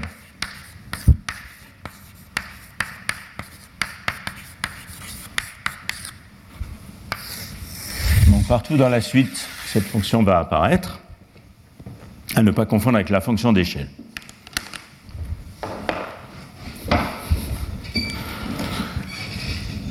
Et ici, on s'est livré à une approximation euh, supplémentaire, mais justifiée, qui est que euh, quand on fait euh, l'intégrale sur les fréquences et sur l'énergie ou l'impulsion dans cette expression de la conductivité, tout ce que font les, convolutions entre fonctions spectrales, c'est de nous forcer à mettre l'impulsion sur la surface de Fermi. Donc c'est phi de 0, c'est la valeur de la fonction de transport sur la surface de Fermi. Voilà, alors on peut donc, si vous avez cet ansatz pour euh, la self-énergie, vous pouvez calculer cette intégrale et donc calculer la conductivité optique. Et euh, pour faire euh, comme les expérimentateurs, souvent on aime bien analyser les résultats expérimentaux de conductivité optique sous la forme de ce qu'on appelle un modèle de Drude étendu, mais qui est simplement une paramétrisation. Il n'y a pas de, de, contrainte à cette paramétrisation, c'est juste une façon de parler des données, où on décompose en gros l'inverse de la conductivité en un taux de diffusion et un renforcement de masse effective. Il n'y a pas de prime ici, c'est une virgule, hein, m star sur m. Voilà, donc euh, si, vous, si, vous, avez les données de conductivité optique, et si vous vous mettez d'accord sur le poids spectral qui est là, que vous pouvez euh, ça c'est un point un peu subtil, mais que vous pouvez déduire par intégration sur la fréquence jusqu'à un certain cutoff. Vous pouvez en déduire un surtaux de oméga et m star sur m, et c'est une manière dont au moins certains euh, expérimentateurs euh, aiment bien euh, discuter les données. Alors revenons un petit peu à la théorie. Si je calcule cet, objet et que je, et que je je vais déjà vous, vous montrer un plot avant de vous montrer ça et euh, que je euh, regarde la conductivité optique, vous voyez un truc assez marrant. Qui, si ça, c'est le résultat du calcul théorique. Pour un, métal planckien avec nu égal 1, obéissant à cette, euh, à cette loi d'échelle, on a pris ici la fonction d'échelle qui est celle qui résulte de la variance conforme, mais on aurait pu prendre un peu n'importe quoi, ça ne dépend pas beaucoup de la forme. Mais vous voyez un truc assez drôle qui est que même si on a mis un exposant nu égal à dans cette expression, eh bien en fait il y a un régime de fréquence où toutes ces courbes, quand on regarde le module de la conductivité optique, le module de la conductivité complexe et son argument, donc sa phase, semblent avoir une loi de puissance qui est plus petite que 1. Alors ça, c'est quelque chose qui nous rend très contents parce que c'est connu depuis longtemps dans le domaine de la conductivité optique des cuprates. Il est connu depuis longtemps que si on regarde le taux de diffusion qui est extrait de ce paramétrage de, de Drude, on trouve un taux de diffusion, et je crois que j'ai une courbe plus loin, on trouve un taux de diffusion, donc ça c'est données expérimentales cette fois, sur LSCO, qui est très linéaire en, énergie, donc comportement euh, planckien. Mais en revanche, si je regarde les données comme module de sigma et argument de sigma, il apparaît un exposant euh, qui semble être non planckien, parce qu'il est plus petit que 1. Et donc il y a une espèce de tension entre euh, le comportement qu'on déduit de la dépendance en énergie de 1 sur taux et puis cette loi de puissance. Alors en fait, cette tension, je prétends qu'elle est résolue euh, par ce type de, modèle très simple. Et en fait, c'est un point qui avait déjà été mentionné, euh, il faut le dire, dans cet article de Norman et Chubukov, qui montrait qu'effectivement, il y avait un régime de fréquence intermédiaire dans lequel même un ansat de type marginal Fermi liquide donnait un tel exposant apparent. Alors en fait, on peut comprendre ce point analytiquement, et c'est ce que j'ai fait ici dans ce transparent. Quand vous calculez, c'est la conductivité optique, il y a en fait trois régimes de fréquences.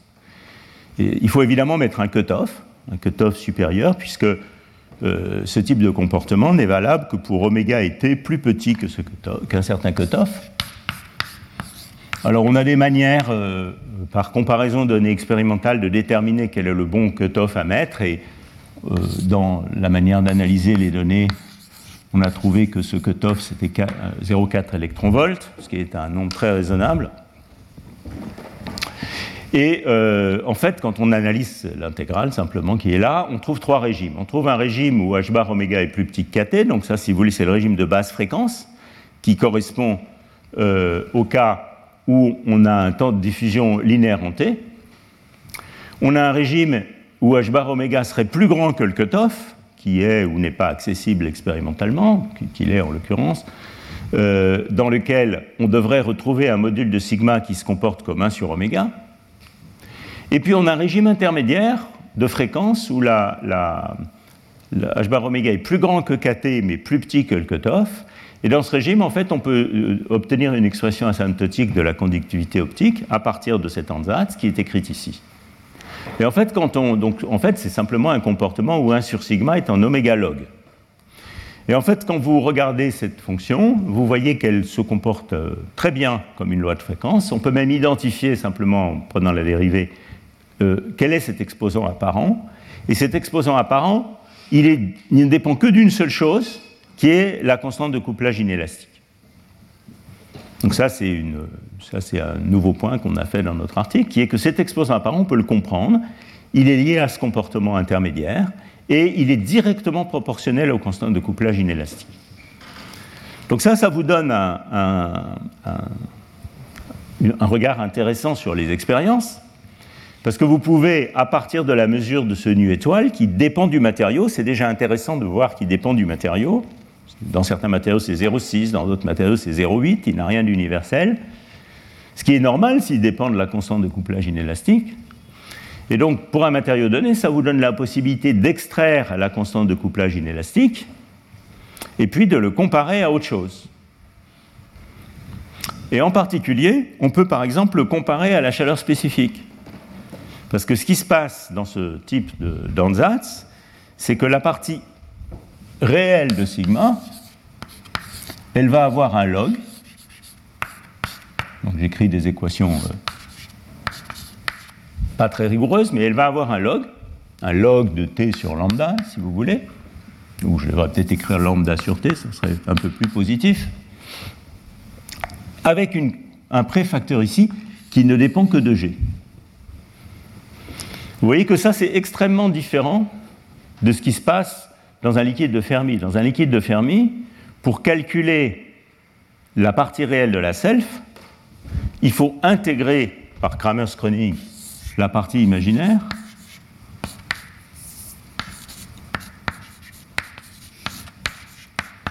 Il faut intégrer quelque chose comme ça sur tout le gamme de fréquences. Vous ne pouvez pas juste, à partir de la connaissance du coefficient A qui est devant oméga 2 plus T2 ici, déduire la valeur de cette quantité à oméga égale 0 qui nous donnerait le, 1 sur z, le, le, poids des quasi-particules.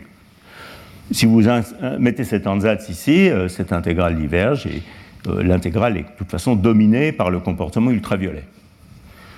Dans un liquide de Fermi marginal, c'est complètement différent le coefficient du log est directement proportionnel à g avec un coefficient numérique devant. Et si vous connaissez g, vous pouvez dire quelle est la dépendance logarithmique. Évidemment, pas les termes correctifs, hein, il y a un terme log lambda qui dépend du cutoff. Mais quel est le coefficient du logarithme?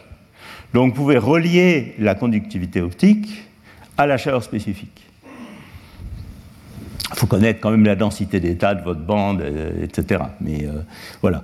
Donc c'est ce qu'on a fait dans, cet article. Euh, et j'espère avoir un plot de ça quelque part, je ne sais pas où, peut-être ici. Vous voyez ici, on relie le comportement logarithmique de la masse effective mesurée en optique au comportement logarithmique de la chaleur spécifique que je vous ai montré tout à l'heure dans les manips de euh, Bastien Michon et al. en utilisant ça. Par ailleurs, on peut directement aussi voir dans les données expérimentales de conductivité optique qu'il euh, y a bien un comportement logarithmique dans la masse optique. Alors ça, on peut le faire tout simplement, soit en prenant les données brutes et en se plaçant à fréquence quand même pas trop basse, parce qu'à basse fréquence, il y a énormément de bruit dans ces données expérimentales, ce qui est normal, mais si on se place à fréquence intermédiaire, on peut voir qu'il y a effectivement un comportement logarithmique de la masse optique, mais on peut le faire mieux que ça, on peut le faire en cherchant à faire un scaling de l'ensemble des données en oméga sur t, et en optimisant ce scaling. Donc c'est ce qu'on a fait également dans cet article, et je pense que les résultats euh, les plus évocateurs, c'est plutôt le slide précédent, ou même peut-être... Euh, non, c'est pas celui-là. Euh, donc ça, c'est les données brutes, pour ceux qui veulent les voir, pour la partie réelle et la partie imaginaire de la conductivité. Et ici, c'est des, ici, des comportements d'échelle. Donc vous voyez ici, ça c'est le, scaling en oméga sur t optimisé euh, du taux de diffusion sur, sur t. Donc c'est h bar sur taux donc ce serait cette quantité divisée par t versus oméga sur t, ce qui correspond bien à ce comportement d'échelle. Vous voyez qu'on a un assez beau collapse des données, et cette fois sur des échelles, un, range de oméga sur t qui est très grand. Et pareil pour la masse effective, moins le terme logarithmique, qu'il faut évidemment soustraire, parce que lui, il ne scale pas, en oméga sur t. Alors ça, c'est une comparaison entre ce qu'on extrait des données expérimentales et ce que nous donne ici ce petit modèle-là. Donc vous voyez que ça marche quand même très très bien, y compris quand on regarde les données en taux et masse effective, ou quand on regarde les données en argument de sigma, argument de sigma et phase de sigma, ça c'est les données expérimentales, ça c'est le modèle théorique. Ouais. Là, ce que tu montrais sur le, plot d'avant. Plot d'avant D'avant qui était probablement après Celui-là Oui. Euh, ici, ça c'est le modèle théorique. Non, ça c'est données expérimentales. Ah, Parce que je crois que la page d'après, c'est pas les, c'est pas ce qu'elle est là. Ça c'est oméga, c'est directement les données presque brutes. Enfin, on pourrait discuter plus en détail parce qu'il y a un epsilon infini, etc. Mais là, il n'y a pas de scaling, hein, c'est directement oméga. Donc en fait, le scaling, il est fait sur un régime de fréquence euh, qui est ce qu'il est. Et donc, euh, il est possible que ce que tu observes ici. tu parlais de ça, c'est ça? Non, je non. en dessous, en fait, on voit qu'à haute température, ton taux. Il remonte un peu. oui. Alors ça. Ah, à basse fréquence, il remonte, oui. Oui, alors je pense que quand. Oui. Oui, oui, alors attention parce que oui, ça, c'est des très hautes températures. Hein. Donc, euh, c'est très hautes températures. Donc, quand on refait les choses en oméga sur T, je pense que ça, on ne le voit plus. Bon, alors, je m'aperçois que je suis très, très en retard. Euh, bon, je vais, quand même, euh, je vais quand même prendre quelques minutes pour vous parler d'une autre conséquence de ce type d'ansatz de scaling pour le coefficient de transport thermoélectrique. Donc là, on, a vu assez vite le transport, l'optique, la masse effective, mesurée en chaleur spécifique ou en optique. Pas exactement la même quantité, mais elles sont reliées. Voilà, donc euh, ce qu'on a vu, pour, donner un peu une perspective, c'est que ce type d'ansatz, avec nu égal 1 en l'occurrence, dans une approche très simple, permettait de, connecter toutes ces différentes quantités. Alors maintenant, je vais vous parler un petit peu de coefficient Zibek. Alors pourquoi je vous parle de coefficient Zibek Pour deux raisons. La première, c'est que il y a un mystère sur le coefficient Zibek des cuprates. On ne s'intéresse pas au coefficient Zibek des cuprates pour faire des matériaux thermoélectriques. Hein. Ce n'est pas ça l'idée. Euh, c'est très intéressant de faire des matériaux thermoélectriques, mais ce n'est pas le but ici. Le but d'étudier les coefficients de transport thermique, c'est qu'il nous renseigne de manière extrêmement fine sur des propriétés que la conductivité euh, toute seule ne voit, euh, voit, pas vraiment. Et en particulier, quand on parle du Zibek, euh, le renseignement qu'on en obtient, c'est le degré de symétrie, ou plutôt d'asymétrie particule-trop du système, à très basse énergie. comme toute mesure de transport. Donc, c'est ça vraiment qui est, qui est intéressant dans le, dans le ZBEC. Alors la raison pour laquelle je vous en parle, c'est qu'il y a depuis très longtemps une sorte de mystère sur même le signe du coefficient Zibek des cuprates. Et puis, euh, dans le cadre de ces approches théoriques, une relation intéressante, euh, je trouve même très intéressante, entre le coefficient Zibek et cette asymétrie intrinsèque des, fonctions d'échelle. Donc ça, je voudrais vous raconter très très rapidement, parce que j'ai presque plus de temps. Alors, d'abord, qu'est-ce que c'est le coefficient Zibet pour ceux qui, euh, et celles qui euh, ne savent pas? Donc, euh, le coefficient Zibek, c'est une mesure qu'on peut simplement voir comme la mesure suivante. Je prends un échantillon, je mets un gradient de température. On peut même le voir en circuit ouvert. Hein, on peut faire un circuit fermé pour mesurer les choses, mais on peut juste le voir conceptuellement en circuit ouvert. Je mets un gradient de température et je regarde la chute de potentiel électrique entre les deux extrémités de l'échantillon, et le coefficient Zibek, c'est euh, le rapport de ces deux choses avec un signe moins près. Donc je mets un gradient de température, il apparaît une différence de potentiel, euh, et il est facile de montrer que euh, ce coefficient Zibek, c'est un rapport, donc si j'écris les équations qui me donnent le courant de particules et le courant d'entropie, il va y avoir une certaine matrice de Honsager, qui va être relié au champ électrique, au gradient de potentiel chimique et au, gradient thermique. Et donc vous voyez que le coefficient Zibek, c'est une mesure en circuit ouvert. Donc en circuit ouvert, il n'y a pas de courant, donc je vais mettre J égale 0. Et je vais calculer le rapport gradient mu sur gradient T pour avoir J égale 0. Et ça, ça vous dit tout de suite que le coefficient Zibek, il est proportionnel au rapport du coefficient diagonal sur le coefficient diagonal. Donc c'est un rapport de deux coefficients, euh, je ne mets pas les signes et les facteurs t, mais en gros c'est ça. Donc c'est un rapport de deux coefficients de transport. Donc comme souvent, quand on a un système à une seule composante, à une seule bande, et qu'on regarde, et qu'il n'y a pas trop de dépendance angulaire du taux de diffusion, si je regarde un rapport de deux coefficients de transport, eh bien le taux de diffusion disparaît qu'il est dans chacune des quantités. Et donc si je fais la théorie du Zibek d'un métal dans sa version la plus simple, c'est-à-dire où j'ai juste de la diffusion par les impuretés isotropes sur la surface de Fermi, ce que je trouve, c'est que le Zibek est linéaire en température, ça c'est juste pour des raisons d'espace des phases et statistiques de Fermi, donc les, les métaux ont un petit Zibek linéaire en température, avec euh, une valeur qui nous est donnée complètement par la structure, de bande. C'est en fait la dérivée logarithmique au niveau de Fermi de cette fonction de transport ici qui est encadrée en rouge. Autrement dit, si cette fonction de transport a un signe de type trou, le Zibek est positif. Si cette fonction de transport a un signe de type électron, eh bien le Zibek est négatif. Donc la structure de bande, dans cette théorie la plus élémentaire, fixe complètement le signe du Zibek.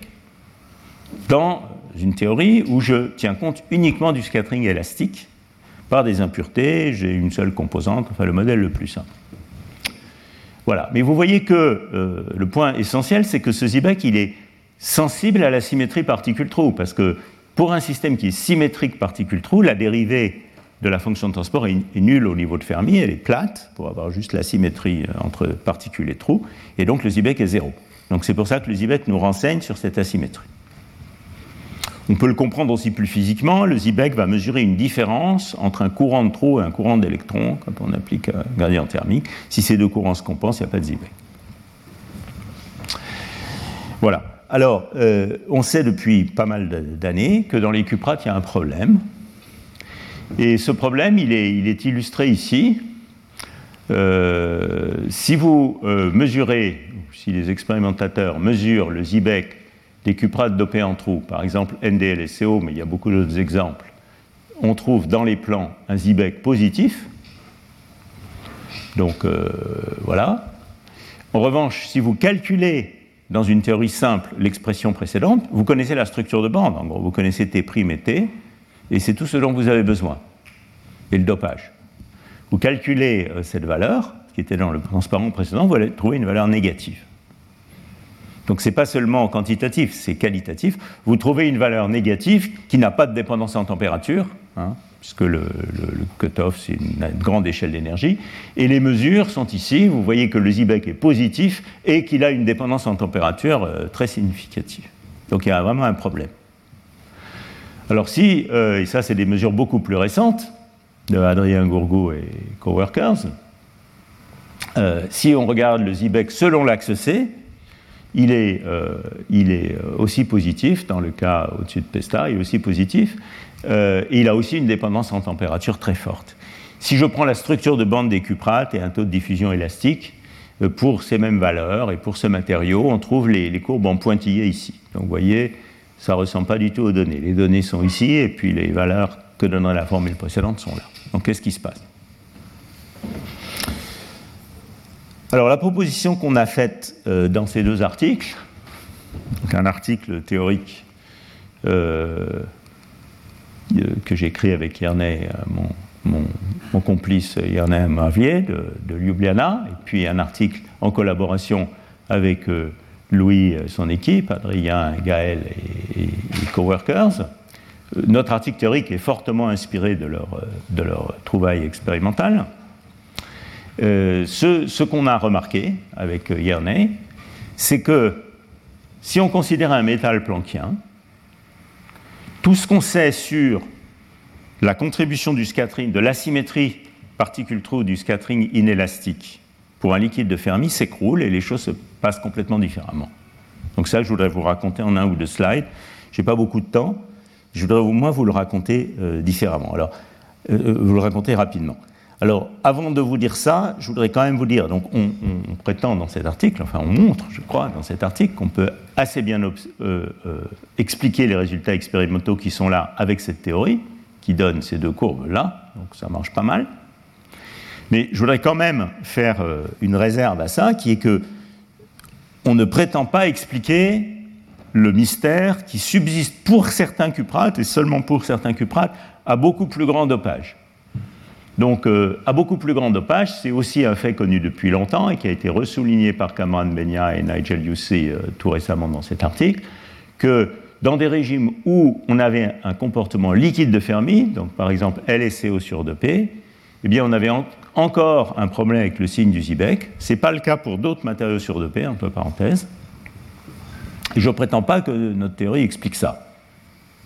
Il est possible que pour expliquer ça, il faille tenir compte de la forte anisotropie euh, du coefficient élastique, mais d'un autre côté, on sait par les manips de Nigel que dans ce régime, ce coefficient élastique, il a moins d'anisotropie. Donc euh, ce problème est encore ouvert. Donc je reviens au cas proche de Pesta, qui est le cas qui m'intéresse ici. Et je vais d'abord vous expliquer rapidement comment ça marche dans un liquide de Fermi. Donc pour discuter sérieusement du Zibek, il faut rajouter à cet ansatz un terme de scattering élastique. Parce que sinon, euh, on n'a pas la limite simple de structure de bande, donc il faut impérativement faire ça. Donc maintenant on fait ça, et euh, le gamma inélastique est toujours donné par cette expression. Alors comment ça marche dans un liquide de Fermi? Ben, C'est ce que je disais tout à l'heure, dans un liquide de Fermi, donc l'idée de base c'est est-ce qu'une asymétrie particule-trou venant de l'asymétrie intrinsèque du taux de diffusion inélastique, c'est-à-dire de l'asymétrie en oméga moins, donne moins oméga de cette quantité, peut affecter le Zibek. Alors dans les liquides de Fermi, ces termes d'asymétrie sont sous-dominants, ce que j'expliquais là. Ils sont en oméga cube et oméga T2. Donc vous pouvez deviner la, réponse sans faire le calcul. Comme ils sont sous-dominants, dans la limite de basse température, cet effet va disparaître. Et effectivement, si vous calculez, je n'ai pas le temps de vous expliquer en détail comment, mais c'est toujours du Kubo euh, dans la limite même de Boltzmann, si vous calculez le rapport S sur T en fonction de T, à basse température, vous trouvez, vous retrouvez la valeur classique que j'avais tout à l'heure, où le taux de diffusion élastique seul compte, il disparaît dans le rapport qu'est le Zibek.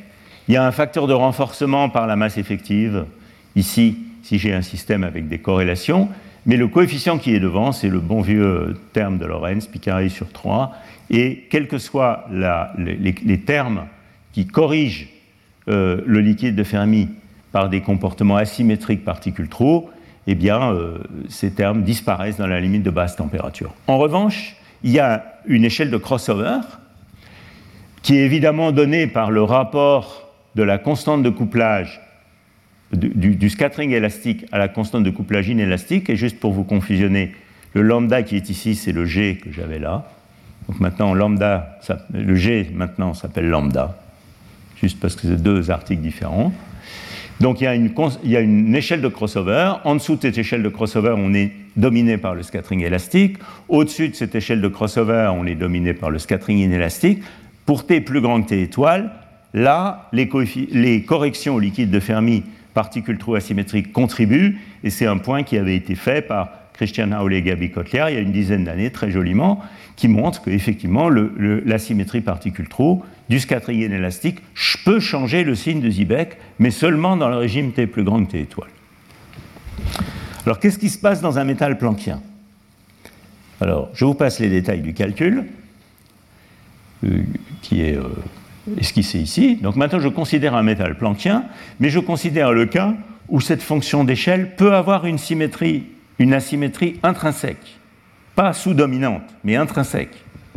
Comme dans ces formes invariantes conformes avec euh, une asymétrie spectrale ou un trou noir chargé. D'accord? Dans l'interprétation holographique. Eh bien, à ce moment-là, ce qui se passe, le résultat est ici. C'est un fait très surprenant, qui est que cette asymétrie particule-trou, elle intervient dans l'expression du Gibek sur un pied d'égalité avec le terme classique de structure de Born. Et donc c'est ce terme qui est ici, oubliez le log pour l'instant, ce terme, vous voyez que le, S sur T dans la limite de basse température, il y a deux termes qui sont tous les deux comparables, donc c'est complètement différent du liquide de Fermi, un terme qui est le terme euh, qu'on a vu tout à l'heure de structure de bande, et un terme qui fait intervenir le rapport de la constante de couplage inélastique à la constante de couplage élastique, fois un coefficient C-, qui est juste un moment de cette fonction d'échelle universelle. Un moment qui est nul si la fonction est symétrique donc qui est la symétrie particule-trou intrinsèque de la fonction d'échelle. Et vous voyez que ces deux termes se font la guerre. Euh, si celui-ci est suffisamment grand, il peut changer le signe du terme de structure de bande. Alors, en plus, il y a le fait qu'à très basse température, il y aurait un comportement logarithmique du Zibek, mais qui aura toujours le signe de la structure de bande. Donc voilà l'expression qu'on peut obtenir. Et euh, voilà une application avec des, paramètres assez réalistes, où ce que vous voyez ici, c'est euh, deux cas. Un cas où le coefficient Zibek est de type électron, donc négatif, en l'absence de cette contribution asymétrique particule trop, donc en l'absence de ce terme. Donc vous voyez qu'on aurait un Zibek essentiellement constant, et puis qu'ensuite il y aurait ce petit terme logarithmique ici. Et maintenant, si je tiens compte de ce terme, ou si plus généralement je fais le calcul avec une fonction d'échelle asymétrique, je peux changer le signe de Zibek sur toute la gamme de températures, sauf à très basse température où il replonge logarithmiquement, et euh, il acquiert une dépendance en température beaucoup plus significative que quand il n'y a pas ce terme également. Ça, n'est pas contenu dans cette formule, mais ça peut se voir aussi. Et de même, ici, euh, euh, on, partirait d'un cas où on aurait, simple, on aurait un, un, cette fois de type trou, positif, et l'existence d'une asymétrie particulière de cette fonction d'échelle fait que cette, ce Zibek acquiert une dépendance en température bien plus importante. Et ça, ça ressemble beaucoup à ce qui se passait dans les expériences. et je vous montre ici une comparaison entre les données expérimentales obtenues par Adrien et Gaël et coworkers ah, j'ai plus de, piles, donc euh, je pense qu'il est vraiment temps d'arrêter ce cours. De voir si je peux m'en tirer comme ça. Voilà les données expérimentales qui sont ici. Donc selon l'axe C, selon l'axe, euh, selon le, pardon, selon l'axe C, selon le plan AB. Et euh, vous voyez qu'ici, on, on, a réussi à assez bien expliquer ces données euh, leur dépendance en température et surtout leurs signes. Alors là, on est allé un petit peu au-delà en fait du cas où on considère un scattering élastique complètement isotrope. On a commencer à tenir compte de la symétrie, de la, dépendance angulaire du, scattering, du scattering élastique aussi. Et vous voyez ici, ça c'est le, type d'ANSATS pour ce taux de diffusion qu'on a introduit pour expliquer ces données, avec cette asymétrie intrinsèque de la fonction d'échelle que vous voyez très bien sur ces, sur courbes. Voilà. Bon, alors euh, ceci termine, je suis très en retard, ceci termine euh, ce que je voulais vous dire un petit peu sur la phénoménologie des métaux planchiens. Et je vais encore prendre deux minutes, et après je m'arrête, c'est promis, pour vous donner un petit peu euh, quelques perspectives ouvertes sur, euh, disons, l'ensemble de ce cycle de cours. Donc ça n'a plus rien à voir avec la phénoménologie des métaux planckiens, c'est juste pour ouvrir un petit peu sur d'autres choses. Juste pour, voilà, pour, alors c'est pas des choses auxquelles j'ai beaucoup réfléchi, c'est des choses auxquelles vous pourriez avoir envie de réfléchir. Alors d'abord, il y a un domaine qui est assez marrant, qui est est-ce qu'on peut réaliser au laboratoire des, simulateurs quantiques des modèles SY ou SYK Donc, c'est, disons, euh, faire un, simulateur quantique analogique euh, des modèles SY SYK. Euh, on pourrait, c'est marrant, je, H, c'était pas black hole, c'est un black hole in a test tube. donc, bon, c'est un domaine où les gens s'amusent à imaginer de telles réalisations. Il y a une revue assez jolie de Marcel Franz dans Nature Materials Reviews sur ce sujet, il y a quelques années déjà. Et une des, réalisations proposées, alors pour faire ça, il y a, il y a pas, mal de, pas mal de challenges, disons, de défis à relever, mais il y en a en tout cas deux. Euh, il faut évidemment utiliser des fermions, enfin, au moins une des routes possibles est d'utiliser des fermions. Ils peuvent être complexes ou ils peuvent être réels.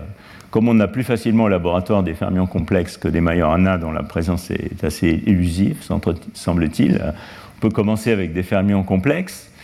Euh, mais le, point le plus dur, c'est qu'il faut euh, éliminer les interactions à deux, les termes à.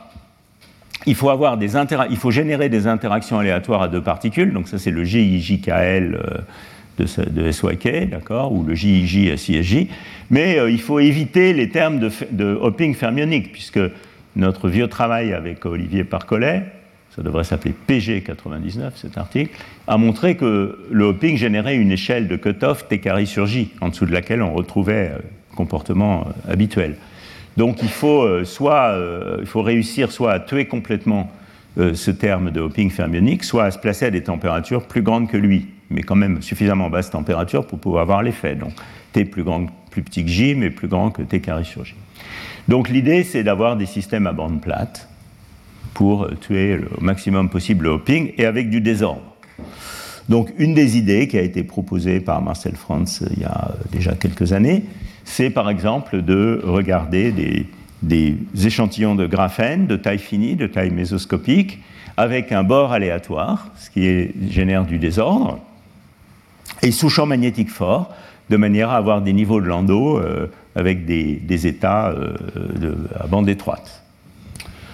Voilà. Donc euh, l'idée de, cet article, c'est de dire, en présence de, désordre, de désordre donné par la taille, le, bord irrégulier du flocon, on va avoir des états localisés dans l'intérieur du système, et ces états localisés vont nous donner des éléments de matrice de l'interaction de Coulomb qui vont avoir un spectre plus ou moins aléatoire et on peut s'amuser à voir si ça, ça permet de réaliser un modèle de SYK au laboratoire.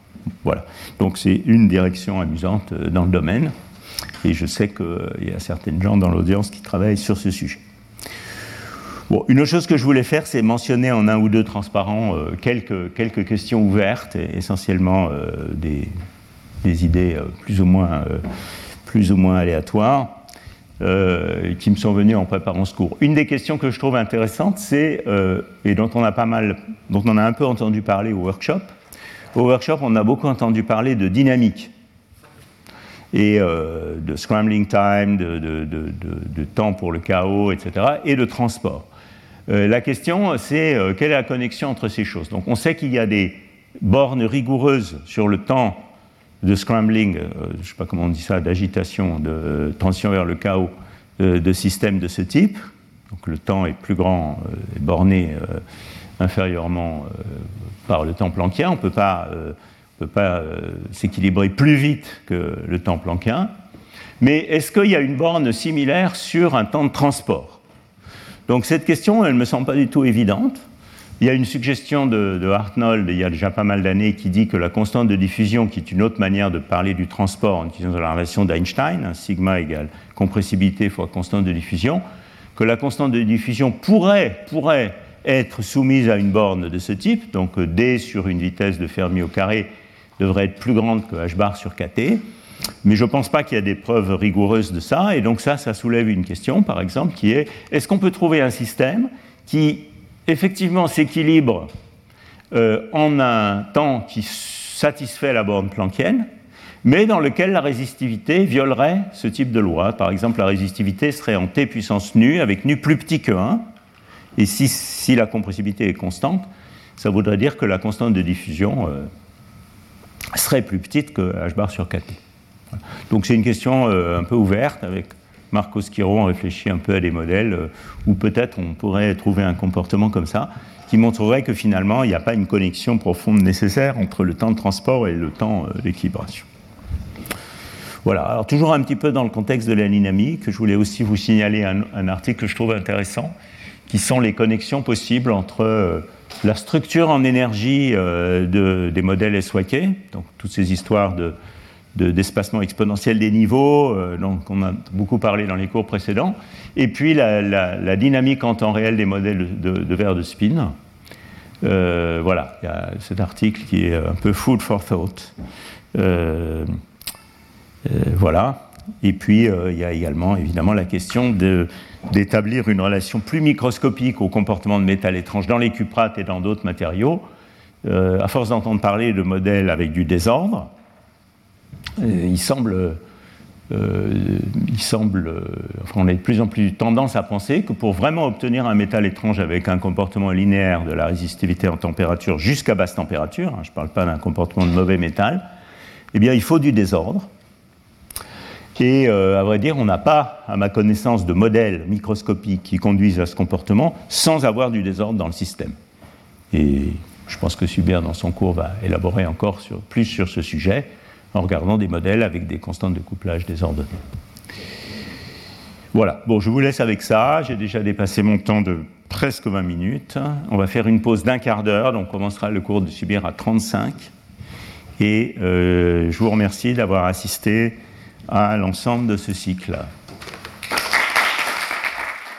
Retrouvez tous les contenus du Collège de France sur www.colège-2-france.fr.